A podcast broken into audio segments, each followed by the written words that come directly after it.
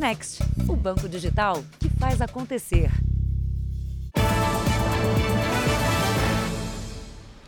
Boa noite. Boa noite. A polícia investiga a morte de uma professora encontrada baleada numa estrada na Grande São Paulo.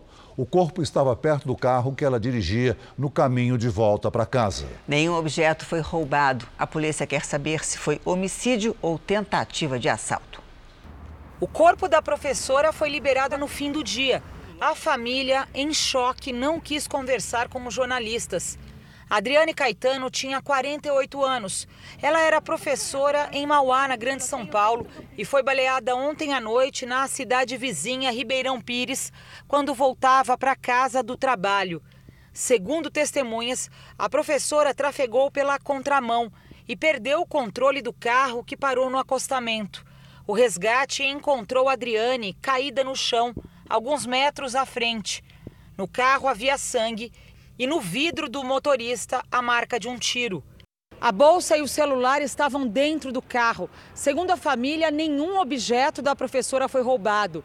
A polícia ainda não descarta uma tentativa de assalto, mas a principal linha de investigação é que ela foi vítima de um homicídio. Há indícios que ela foi espancada antes de tomar o tiro, então está muito cedo ainda para falar qualquer coisa, né? No boletim de ocorrência, os familiares disseram que ela trabalhava havia mais de 10 anos na mesma escola. Eles desconhecem que Adriane estivesse sendo perseguida ou com problemas no trabalho. O celular da professora será periciado. Os investigadores buscam câmeras de vigilância no local para tentar entender como ela foi morta. A avenida onde aconteceu o crime é conhecida pelos policiais por ser perigosa, principalmente durante a noite. Veja agora outros destaques do dia. Inflação nos Estados Unidos abala mercados em todo o mundo. Paulo Guedes diz que a economia brasileira vai crescer, mesmo com crise internacional. Mortes por picada de escorpião crescem 76% em três anos. Maior cidade brasileira tem recorde de congestionamento e dia de caos com greve de ônibus. E na série especial, iniciativas para diminuir o desperdício da comida boa descartada por bares e restaurantes.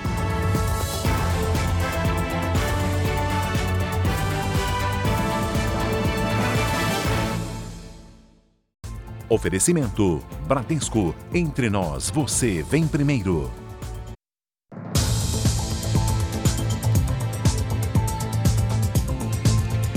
Um homem morreu ao levar um tiro na saída de um bar no Rio de Janeiro. A namorada dele também foi baleada. Os dois foram atingidos depois de uma briga que não tinha nada a ver com eles. A mulher que tentou salvar o namorado recebeu alta no início da tarde. O casal foi baleado ao sair desse bar em Campo Grande, na zona oeste do Rio. Imagens de câmeras de segurança mostram os dois abraçados indo em direção ao carro. Segundos depois, o homem corre atrás do casal e dispara várias vezes. Três tiros acertaram a mulher. Uma bala atingiu e matou o namorado dela, o paraquedista do Exército, Lucas Dias de Souza, de 28 anos. Essa mulher, que não quer se identificar, conta o que aconteceu após os disparos. Quando acertou o tiro que ela viu, ela, Lucas, Lucas, Lucas, que viu que ele não correspondia, não conseguia responder direito, ela puxou ele para o lado e trouxe o carro até o hospital. O autor dos tiros também estava no bar. Segundo testemunhas, houve uma confusão no local e os seguranças chegaram a expulsar alguns clientes. Mas o casal nada tinha a ver com o problema. Com as imagens, a polícia conseguiu identificar o autor dos disparos. O pedido de prisão já foi encaminhado à justiça. O suspeito não tem antecedentes criminais, mas os investigadores acreditam que a arma usada no crime seja de um parente dele, que é policial e também estaria no bar no momento da confusão. Como a região é controlada por milicianos, a família está preocupada. Ela está com muito medo, está apavorada. A verdade é essa, não quer ficar sozinha em momento nenhum. Está desesperada. Em Salvador, a Polícia Federal fez uma operação contra o tráfico internacional de drogas. Dois policiais militares e um ex-soldado são investigados por suposto envolvimento com crime.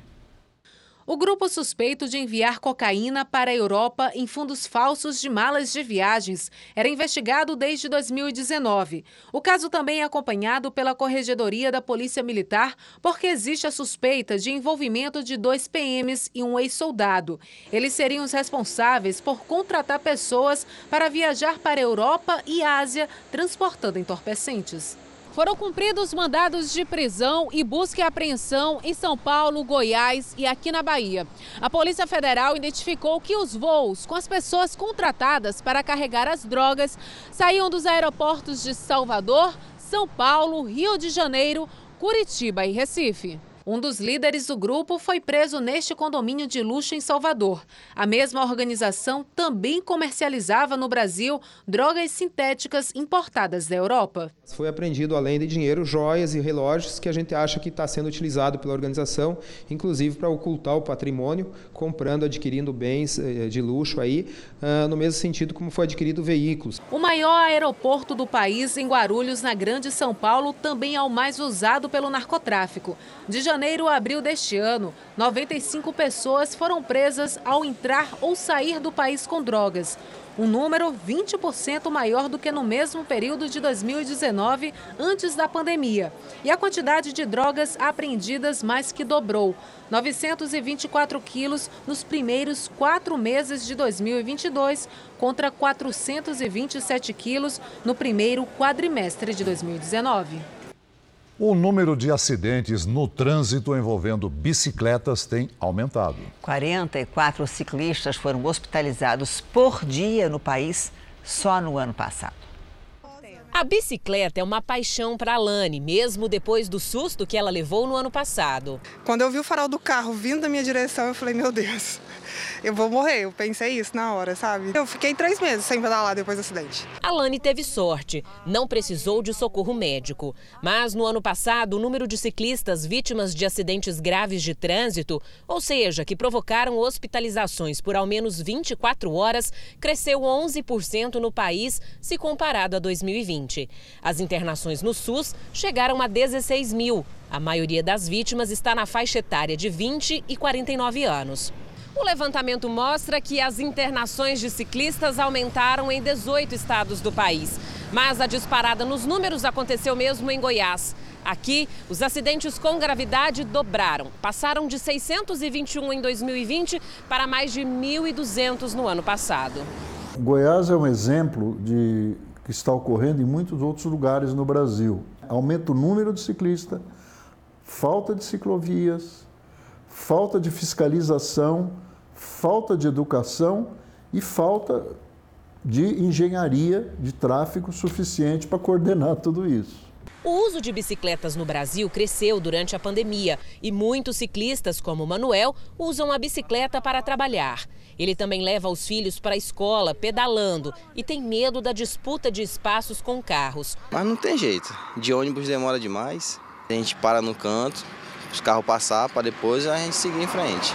Segundo a Associação Brasileira de Medicina de Tráfego, uma pessoa que circula numa bicicleta comparada a alguém num automóvel tem uma probabilidade oito vezes maior de morrer no trânsito. O número de veículos aumentou bastante, o número de ciclistas também aumentou e hoje é necessário você harmonizar esses espaços, socializar, democratizar, criando espaços para os veículos e também espaços para os ciclistas.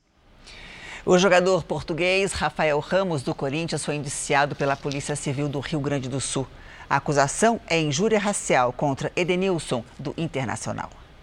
A ofensa racial teria ocorrido durante a partida entre Corinthians e Internacional em 14 de maio no Beira Rio, em Porto Alegre. Edenilson diz ter sido chamado de macaco por Rafael Ramos. O corintiano nega. O Instituto Geral de Perícias analisou as imagens do jogo. O laudo é inconclusivo, ou seja, não afirma que a injúria realmente aconteceu.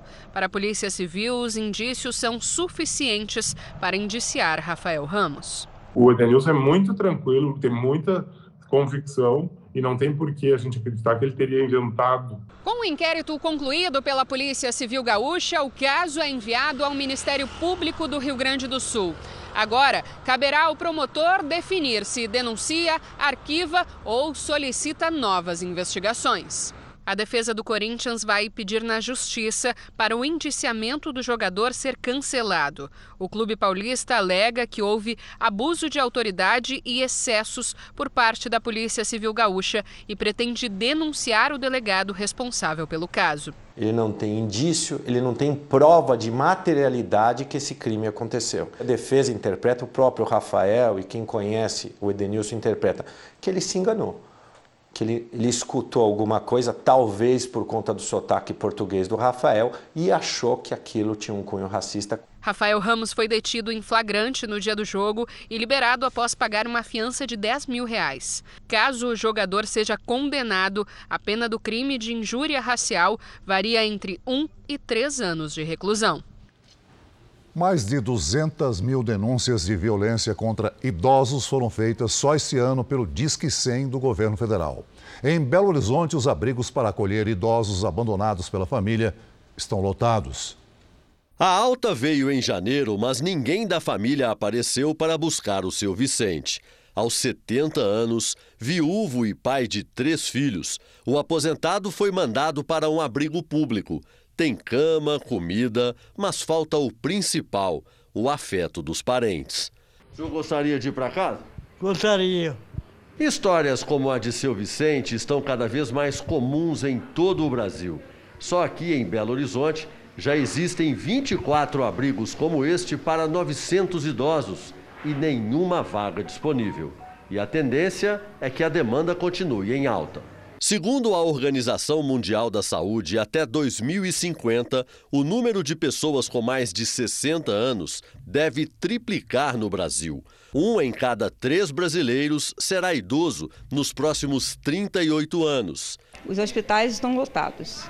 Né? A demanda cresceu demais, né? os familiares eles estão abandonando seus idosos no hospital. De acordo com o Ministério da Mulher, da Família e dos Direitos Humanos, este ano já são mais de 200 mil denúncias no país de violência contra idosos. O crime de abandono dá até três anos de prisão. Dona Auxiliadora tem 88 anos. Divorciada e sem filhos, só conta com a solidariedade dos colegas de abrigo para seguir a vida.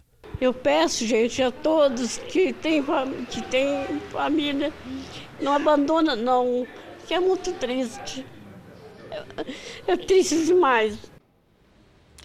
Nos Estados Unidos, a autora de um livro chamado Como Matar Seu Marido foi condenada à prisão perpétua exatamente por esse motivo.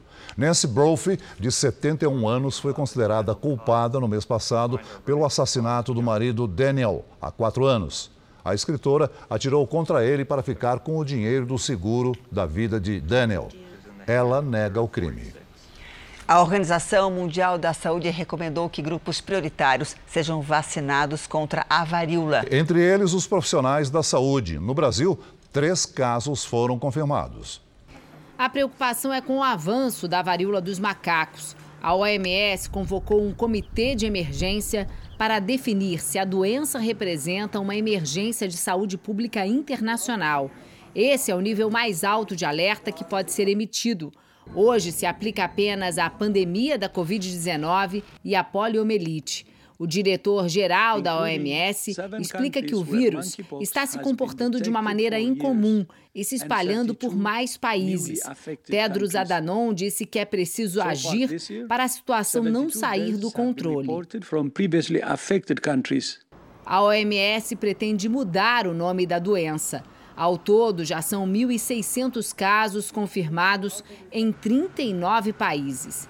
No Brasil, há três registros Existem outros 1.500 casos suspeitos.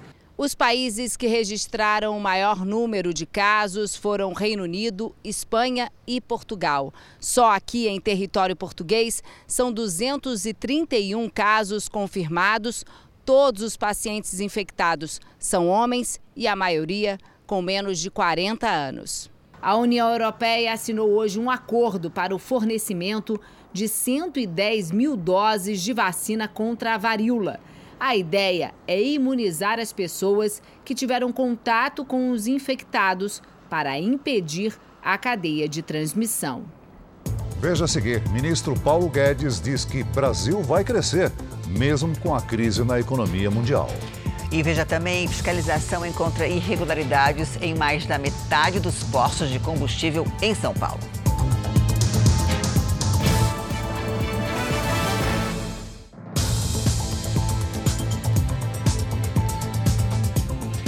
As bolsas de valores fecharam em queda em todo o mundo. Mais uma vez, consequência da alta da inflação nos Estados Unidos e do receio de que os juros subam no país americano para conter os preços. Em 40 anos, os americanos nunca enfrentaram um ritmo no aumento de gastos tão alto. O índice de preços ao consumidor subiu 1% em maio em relação a abril. E na comparação com os últimos 12 meses, o aumento foi de 8,6%, o pior resultado desde 1981. Um dos setores mais impactados foi o de combustíveis, que teve a média mais alta da história do país. O litro chegou a custar o equivalente a R$ 6,75 muito alto para os padrões americanos. O custo com moradia e alimentação também impulsionou o aumento do índice. Segundo especialistas, a alta dos preços está relacionada ao confinamento durante a pandemia e a guerra no leste europeu. A guerra da Ucrânia com a Rússia fez com que o preço da energia, petróleo, gás natural subisse muito. Junto com elas, os fertilizantes e, consequentemente, o preço de alimento. Para tentar conter a inflação, amanhã o Banco Central americano se reúne e deve aumentar a taxa básica de juros. Como você aumenta a taxa de juros, o que, que acontece? Uh, você diminui a vontade, o ímpeto de comprar determinadas coisas. Ou a família tem que se endividar mais, ela prefere não se endividar, ou a família prefere não consumir e deixar o dinheiro aplicado. Então o preço não vai conseguir ser repassado tão fortemente. A expectativa do aumento da taxa fez os principais índices das bolsas de valores no mundo fecharem em queda, incluindo o Dow Jones, aqui dos Estados Unidos. O presidente Bolsonaro participou hoje em São Paulo da cerimônia que oficializou a privatização da Eletrobras. Bolsonaro e o ministro da Economia, Paulo Guedes, disseram que a situação da economia no exterior vai piorar. Mesmo assim, esperam que o Brasil inicie um longo ciclo de investimentos. Um dos eventos do presidente Jair Bolsonaro em São Paulo foi o ato de capitalização da Eletrobras na Bolsa de Valores. 4, 3, 2, 1, bate! A ideia do governo com a privatização da empresa é estimular os investimentos e aumentar a concorrência no setor elétrico. Os consumidores deixam de arcar com o risco hidrológico, poderão se beneficiar com o aumento da competição. Essa é a nossa linha mestre. O consumidor sempre vem em primeiro lugar no nosso governo. O presidente também esteve com o ministro da Economia na cerimônia de abertura de um fórum de investimentos. Para Paulo Guedes, a economia brasileira terá um bom desempenho, mas a situação no mundo deve piorar por conta da inflação. Vai ser bem diferente do que foram os últimos 10, 15, 20 anos lá fora de prosperidade, de todo mundo, muito investimento. É, é ao contrário. Vai ter inflação, Federal Reserve subindo juros, as bolsas caindo, muita crise, muito, muito, muita dificuldade lá fora. Na mesma linha do ministro Paulo Guedes, para o presidente Jair Bolsonaro, o Brasil é a nova fronteira para investimentos para suprir a demanda internacional por energia e alimentos. O governo tem defendido a tese que, diante da pandemia e da guerra, os investidores vão procurar por países que sejam próximos e confiáveis. A Europa, respeitosamente, por problemas de gás, energia e a proximidade de um conflito, passa a ser uma terra não muito confiável para se, se investir. Sobrou quem? O Brasil. Antes de retornar a Brasília, o presidente também foi até a Companhia de Entrepostos e Armazéns Gerais de São Paulo, a CEAGESP, para visitar a agência da Caixa Econômica inaugurada para atender a trabalhadores. Veja a seguir. Aumenta o número de acidentes fatais com escorpiões e as crianças são as principais vítimas. E ainda hoje termina a greve de motoristas e cobradores de ônibus em São Paulo.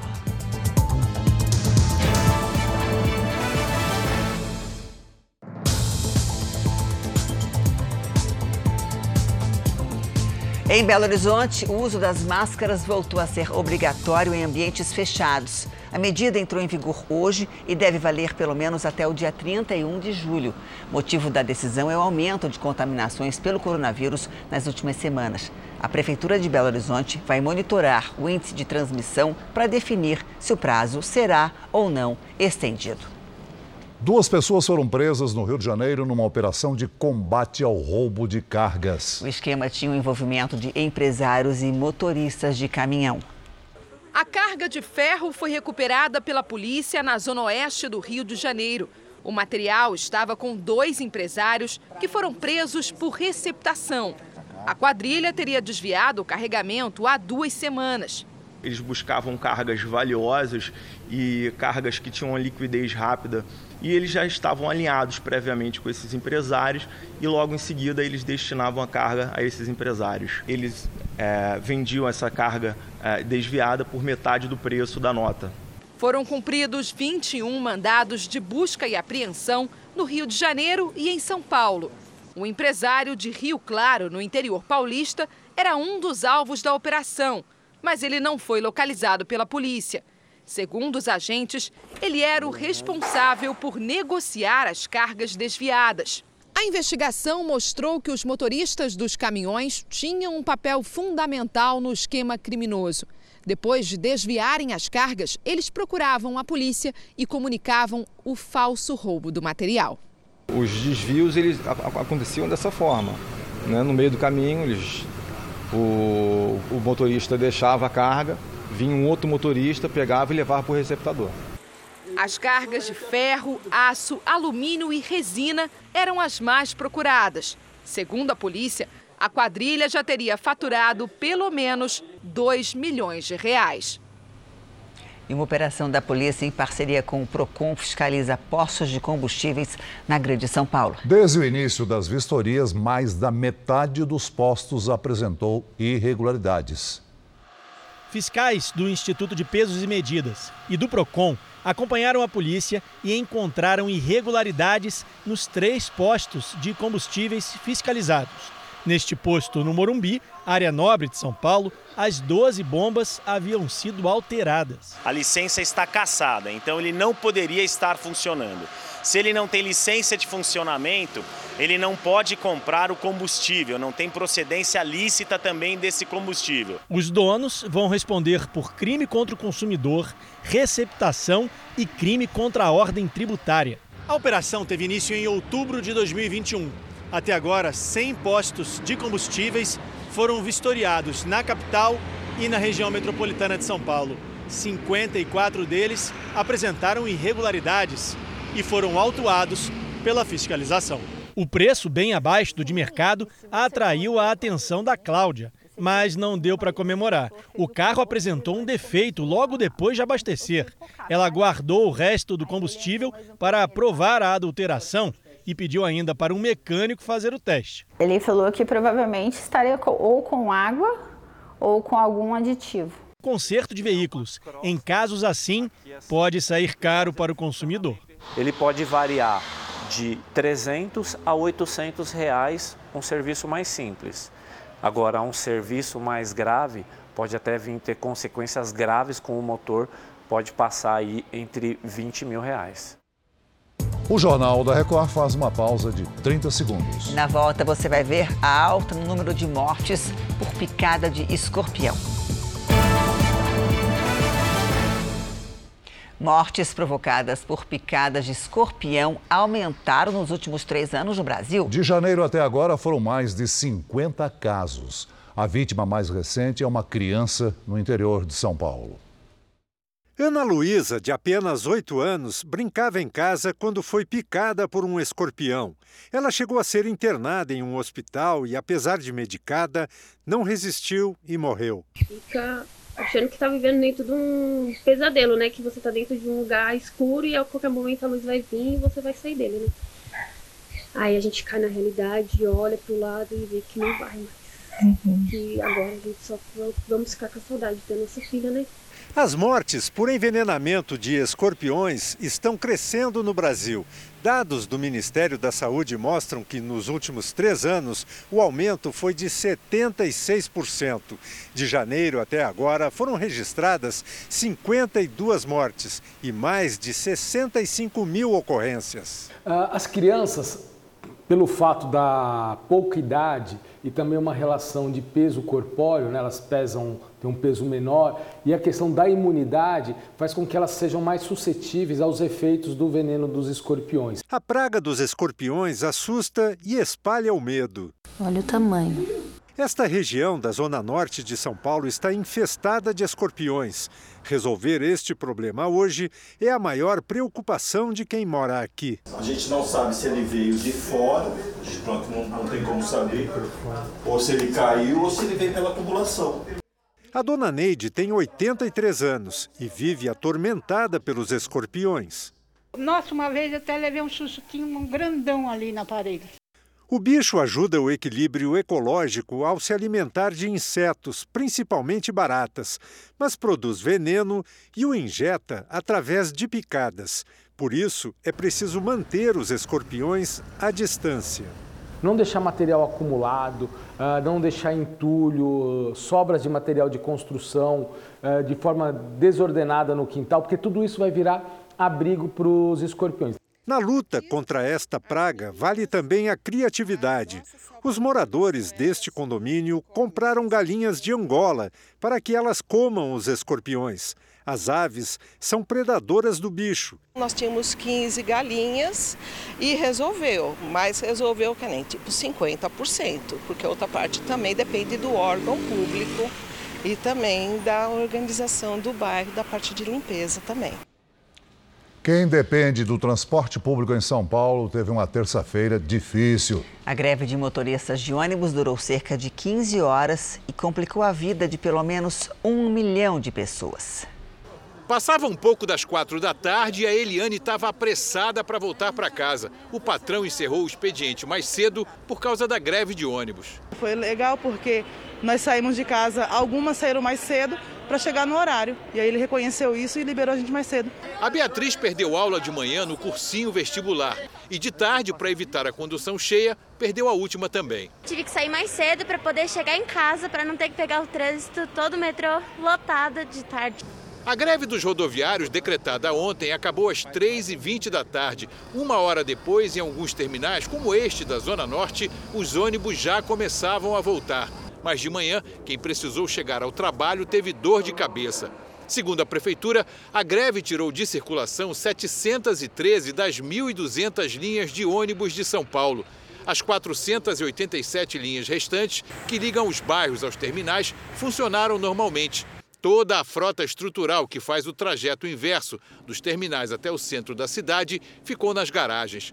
A prefeitura informou que o sindicato não cumpriu a determinação judicial de manter 80% da frota circulando no horário de pico e 60% nos demais horários e que, por isso, será multado em 50 mil reais. De manhã, houve congestionamento de 149 quilômetros, um recorde para uma terça-feira.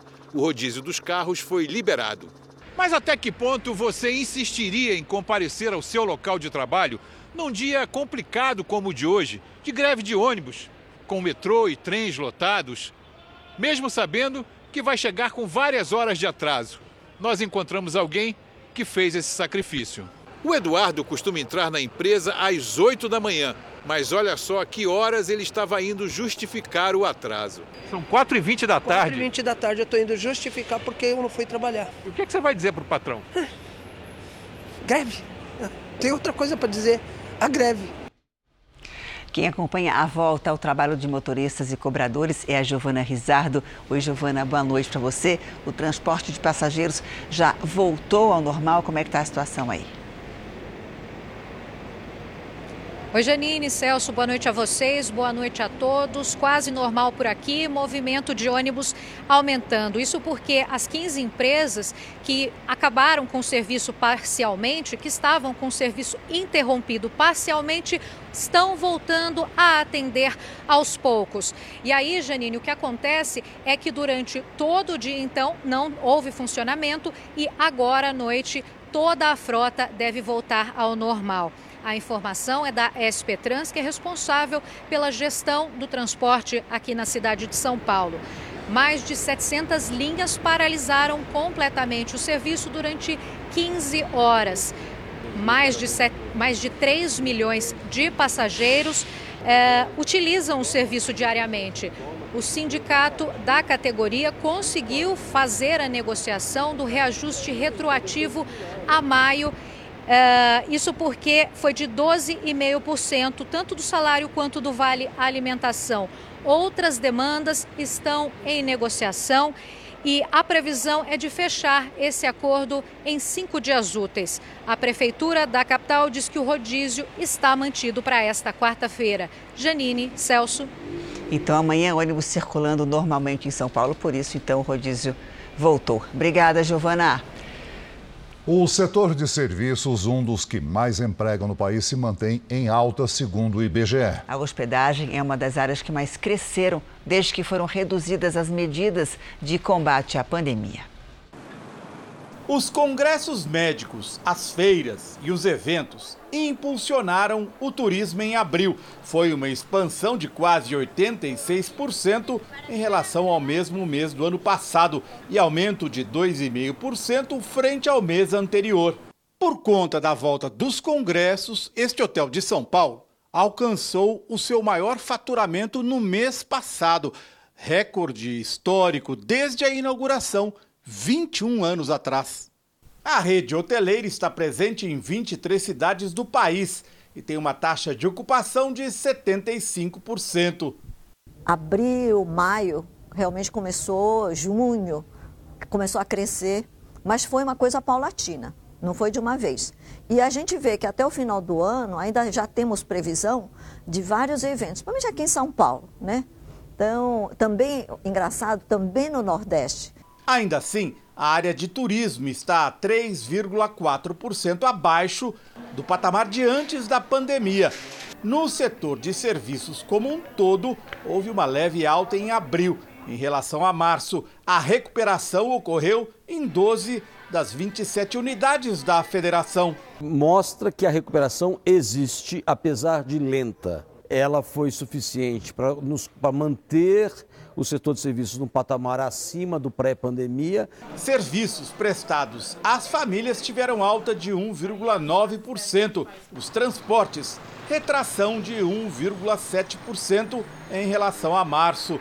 Segundo o professor, a inflação e o preço dos combustíveis explicam o crescimento ainda tímido e desigual. O aumento de preços é muito sensível nessa, nessa categoria, nesse setor da nossa economia. Ele vai efetivamente refletir mais rapidamente o aumento da inflação que outros serviços que, por exemplo, têm estoques, que têm outras formas de, de cobrança ou mesmo de precificação. O Jornal da Record faz mais uma pausa de 30 segundos. E na volta, um tratamento inovador contra o câncer no sangue. A terça-feira foi gelada nas regiões sul e sudeste do país. A temperatura chegou a ficar abaixo de zero. Oi, Lidiane, boa noite para você. Quando é que esse frio vai dar uma trégua, hein? Vamos lá, Janine. Boa noite para você, Celso. Boa noite a todos. Olha, as noites e madrugadas seguem geladas até o fim da semana, mas as tardes esquentam um pouquinho a partir desta quarta-feira. O tempo seco faz com que as temperaturas oscilem mais. Por isso, o calorzinho da tarde vai embora assim que o sol se põe. A quarta-feira amanhece com geada no sul de Minas e nas serras gaúcha e catarinense. No litoral do Nordeste, a chuva aperta por causa dos ventos do mar. Há risco de transtornos entre Sergipe e Rio Grande do Norte. Em boa parte das regiões Norte, Centro-Oeste e ainda no interior de São Paulo e do Paraná, há chance de chuva rápida. Nas áreas claras do mapa, o tempo fica firme. Em Porto Alegre, máxima de 20 graus. No Rio de Janeiro, faz até 22. Em Maceió, 28. Vamos dar agora uma espiadinha lá fora? Esse aqui é o espetáculo que você pode apreciar neste momento. A imagem é daqui de São Paulo. É a superlua, quando ela está na fase cheia e mais próxima da Terra. Por falar em São Paulo, o frio da madrugada ajuda a formar neblina, principalmente nas estradas. Nesta quarta, máxima de 20 graus. E aí no sábado, olha só, volta a chover.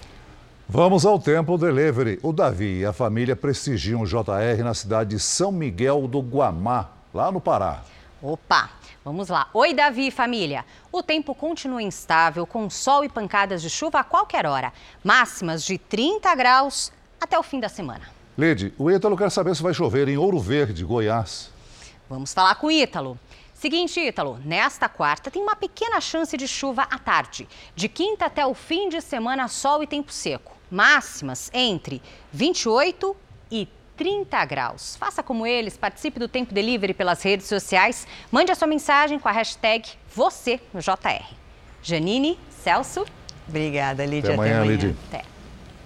Um dia depois de aprovar o projeto que limita a cobrança de impostos estaduais sobre os combustíveis, o Senado aprovou uma proposta para manter o preço do etanol competitivo em relação à gasolina. Foi uma vitória fácil no Senado. 72 votos a favor e nenhum contra. A proposta para alterar a Constituição determina que o valor dos impostos dos biocombustíveis, como o etanol, deve ser menor que os tributos dos combustíveis fósseis, como a gasolina. A ideia é deixar o preço do álcool mais atrativo para que possa competir com a gasolina, além de incentivar a produção de combustíveis limpos. Segundo o texto, toda vez que houver alteração nos impostos dos combustíveis fósseis, os biocombustíveis também têm que ser contemplados. O projeto segue agora para a Câmara dos Deputados. A proposta foi aprovada um dia depois que os senadores também votaram a favor de uma medida que pode reduzir o preço dos combustíveis na bomba. O projeto de lei cria um limite de até 17% para a cobrança de impostos estaduais nos combustíveis, energia elétrica, serviços de telecomunicações e transporte público. Como o texto foi modificado, teve que voltar para a Câmara. E a Câmara acaba de aprovar o projeto que limita a cobrança de ICMS a 16%, a 17% para combustíveis, energia, telecomunicações e transportes públicos. Vamos ao vivo a Brasília com Renata Varandas. Boa noite, Renata. Oi, Celso. Boa noite para você, boa noite para a Janine. É, é, isso mesmo, Celso. Os deputados aprovaram o texto base do projeto por 348 votos a favor. Esse texto ele já havia sido aprovado aqui pela Câmara, foi para o Senado e lá sofreu algumas alterações. Aí, por causa disso, voltou aqui para a Câmara. Os deputados acataram as sugestões dos senadores. No fim da tarde, o presidente Jair Bolsonaro se reuniu com o presidente da Câmara, Arthur Lira, com o ministro da Casa Casa Civil, Ciro Nogueira, e com o ministro de Minas e Energia, Adolfo Saxida, para falar dos impactos do projeto, já que a União vai ter que compensar parte da perda de arrecadação dos estados. Celso e Janine. Obrigado, Renata. O Tribunal Superior Eleitoral confirmou o ministro Alexandre de Moraes na presidência da Corte pelos próximos dois anos. A posse será em agosto. A eleição de hoje foi simbólica e, além de confirmar Alexandre de Moraes no comando do Tribunal Superior Eleitoral durante as eleições de outubro, define também o ministro Ricardo Lewandowski como vice-presidente. A Justiça Eleitoral irá concretizar eleições limpas, seguras e transparentes. A eleição de Moraes ocorre em um momento de questionamentos do Ministério da Defesa e novas críticas do presidente Jair Bolsonaro às urnas eletrônicas e aos ministros do TSE. Reservadamente, fontes do tribunal acreditam numa acomodação com integrantes das Forças Armadas quando Moraes tomar posse, já que o ministro mantém boas relações com quadros importantes do Exército, dos quais já recebeu inclusive condecorações. Hoje, em visita a São Paulo, o presidente Jair Bolsonaro voltou a criticar decisões do presidente do TSE, Edson Fachin, que também é ministro do Supremo. Os Morros do Rio, onde o Fachin diz que a polícia não pode entrar, nem sobrevoar helicópteros, Está cheio de fuzil. Virou lá um, um refúgio da bandidagem do Brasil todo. Parabéns, ministro Faquim. Tremenda colaboração com o narcotráfico, com a bandidagem de maneira geral. Ah, não podemos criticar decisões dele. Por que não? que eles pensam que são? Queriam aprovar um novo marco temporal. O Faquim resolveu. Não. Se hoje em dia amanhecer um índio deitado aqui, na frente, isso aqui passa a ser terra de índio. O presidente do TSE não comentou. A Procuradoria-Geral da República defendeu junto ao Supremo Tribunal Federal que a pena do deputado federal Daniel Silveira seja extinta. Silveira foi condenado a oito anos e nove meses de prisão pelo Supremo por estimular atos contra a democracia, mas recebeu o perdão do presidente Bolsonaro. A Procuradoria argumenta que o perdão deve anular a pena. Uma nova esperança no tratamento para pacientes com câncer no sangue. Foi inaugurado hoje em São Paulo um centro especializado na terapia que modifica as células de defesa do paciente. A Aline teve leucemia. Foram nove meses de quimioterapia e até um transplante de medula. Mesmo assim, a doença voltou ela já estava sem esperanças quando soube da terapia que usa células modificadas do próprio paciente para o tratamento do câncer no sangue. No começo eu falo que eu nem acreditei, e, tipo, nem acreditei muito, porque eu estava tão sem esperança que a gente fica meio sem, sem rumo. O procedimento consiste em retirar do paciente as células de defesa, chamadas de linfócitos T. Em laboratório, elas são modificadas geneticamente ganham a capacidade de reconhecer o tumor. As células são então multiplicadas e devolvidas ao organismo do paciente por infusão, para atacar as células cancerígenas. Atualmente, essas células são utilizadas como a última opção terapêutica. A taxa de sucesso vai depender muito da idade do paciente, da, a, se a, a doença está muito avançada ou não e do estado clínico do paciente. Então, inclusive pode levar à cura. O tratamento existe desde 2017 nos Estados Unidos. Aqui no Brasil, foi aprovado este ano pela Anvisa. Nesta terça-feira, um centro avançado contra o câncer, que utiliza a terapia celular, foi inaugurado em São Paulo. Uma parceria entre a Universidade de São Paulo, o Hospital das Clínicas, o Hemocentro da cidade de Ribeirão Preto e o Instituto Butantan sete pacientes já receberam o tratamento.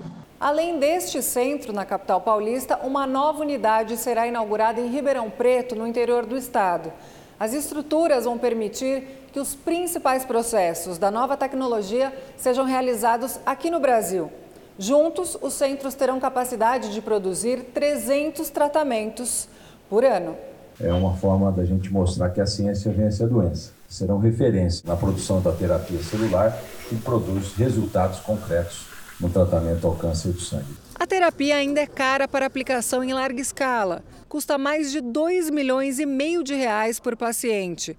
Nos centros brasileiros, o tratamento será subsidiado. E o objetivo, segundo o Butantan, é reduzir os custos para que ele chegue ao SUS.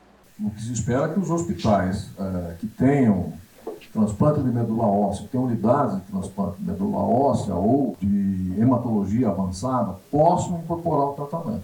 A partir do hospital, se coleta as células, manda para o centro de produção, aqui é feito o produto que devolve e ele é usado lá no hospital. Há seis meses, a Aline começou a terapia e o câncer está em remissão. Eu espero que a minha vida volte 100% ao normal. Não quero saber de hospital nunca mais. O Jornal da Record faz uma pausa de 30 segundos. E na sequência você vai ver a polícia prendeu um segundo suspeito pelo desaparecimento na Amazônia. A Polícia Federal prendeu o segundo suspeito pelos desaparecimentos do indigenista Bruno Pereira e do jornalista Dom Phillips. Ozeneide Oliveira será interrogado por uma suposta ajuda a Amarildo de Oliveira, que já está preso. O desaparecimento completa 10 dias. As buscas agora se concentram na região onde os pertences dos dois foram encontrados. Pela primeira vez em 10 dias de buscas, todas as forças foram concentradas em um único ponto. Policiais civis, militares e federais vistoriaram um raio de 10 quilômetros no rio Itacoaí, as buscas hoje estão concentradas nesta região de Igapó, que é essa área de mata fechada que fica dentro d'água. O acesso a essa região é muito difícil, tanto que grandes embarcações não conseguem entrar. A gente só consegue chegar até lá em lanchas pequenas, como essa aqui que nós estamos, e ainda assim com muita dificuldade. Enquanto o rio estiver cheio, é difícil de nós encontrarmos os corpos, porque os mergulhadores não têm visão, não e ah, fica difícil. Os trabalhos são feitos na área onde foram recolhidos remédios, roupas e um cartão de saúde de Bruno Pereira e uma mochila do jornalista Dom Phillips. Ontem, outros objetos também foram encontrados na mesma região. Os bombeiros mergulharam, encontraram mais objetos pessoais ontem, né? E aí concentrou as equipes todas aqui. Hoje, segundo o jornal britânico The Guardian, o embaixador brasileiro no Reino Unido pediu desculpas à família de Dom Phillips por ter dito que corpos haviam sido encontrados. Segundo o jornal, a embaixada lamentou o repasse de informações incorretas. O Itamaraty não comenta o caso. A associação indígena que atua na área diz que vai colocar mais voluntários para ajudar nas buscas. Mais indígenas têm buscado a participação é, para participar dessas ações de buscas e nós esperamos que daqui a pouco a gente consiga, de fato, trazer é, uma resposta para a sociedade brasileira. Policiais cumpriram mandados de busca e apreensão em duas comunidades da região. Vários materiais foram recolhidos, inclusive um remo de madeira, que vai ser mandado para análise. Hoje, também mais duas testemunhas prestaram depoimento. Com isso, 10 pessoas já foram ouvidas. Comida boa para o consumo que vai parar no lixo. Os brasileiros desperdiçam por ano 9 milhões de toneladas de alimentos. Na segunda reportagem da nossa série especial, você vai conhecer iniciativas que tentam reduzir o desperdício.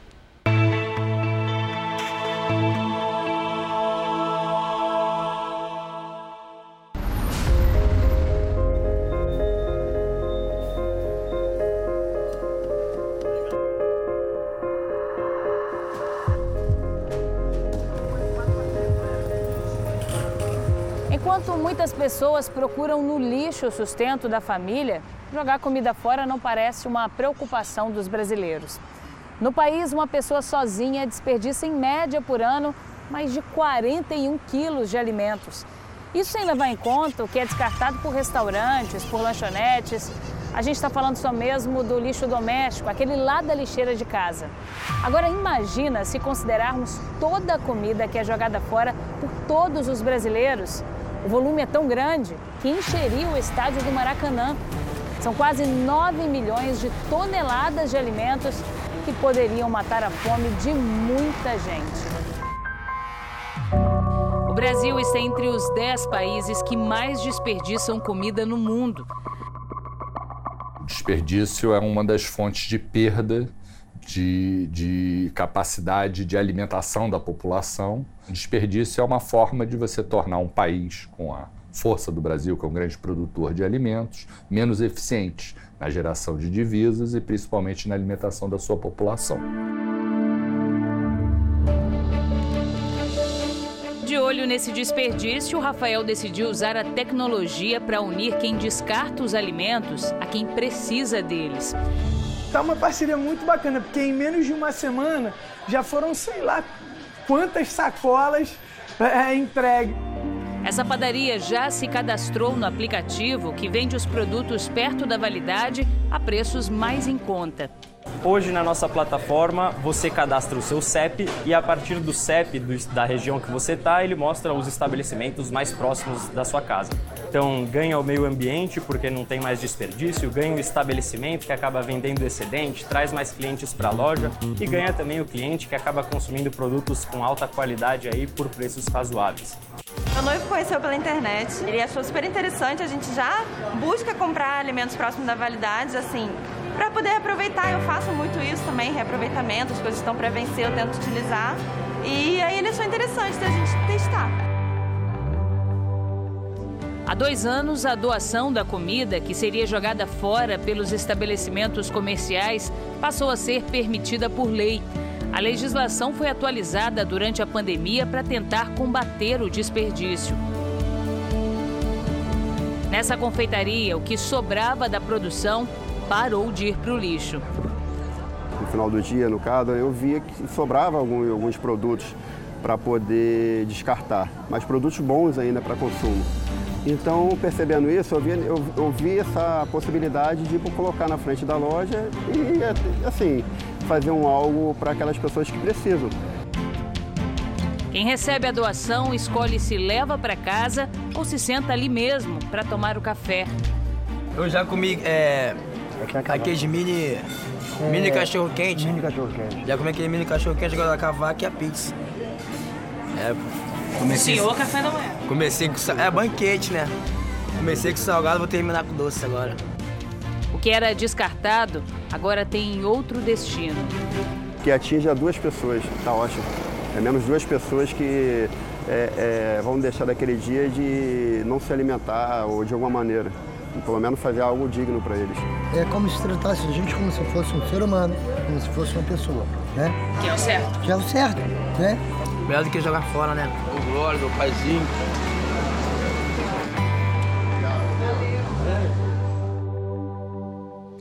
O Jornal da Record termina aqui. A edição de hoje na íntegra e também a nossa versão em podcast estão no Play Plus e em todas as nossas plataformas digitais. À meia-noite e meia tem mais Jornal da Record. Fica agora com a série Todas as Garotas em Mim. E logo em seguida tem Amor Sem Igual. Boa noite para você e a gente se vê amanhã. Boa noite.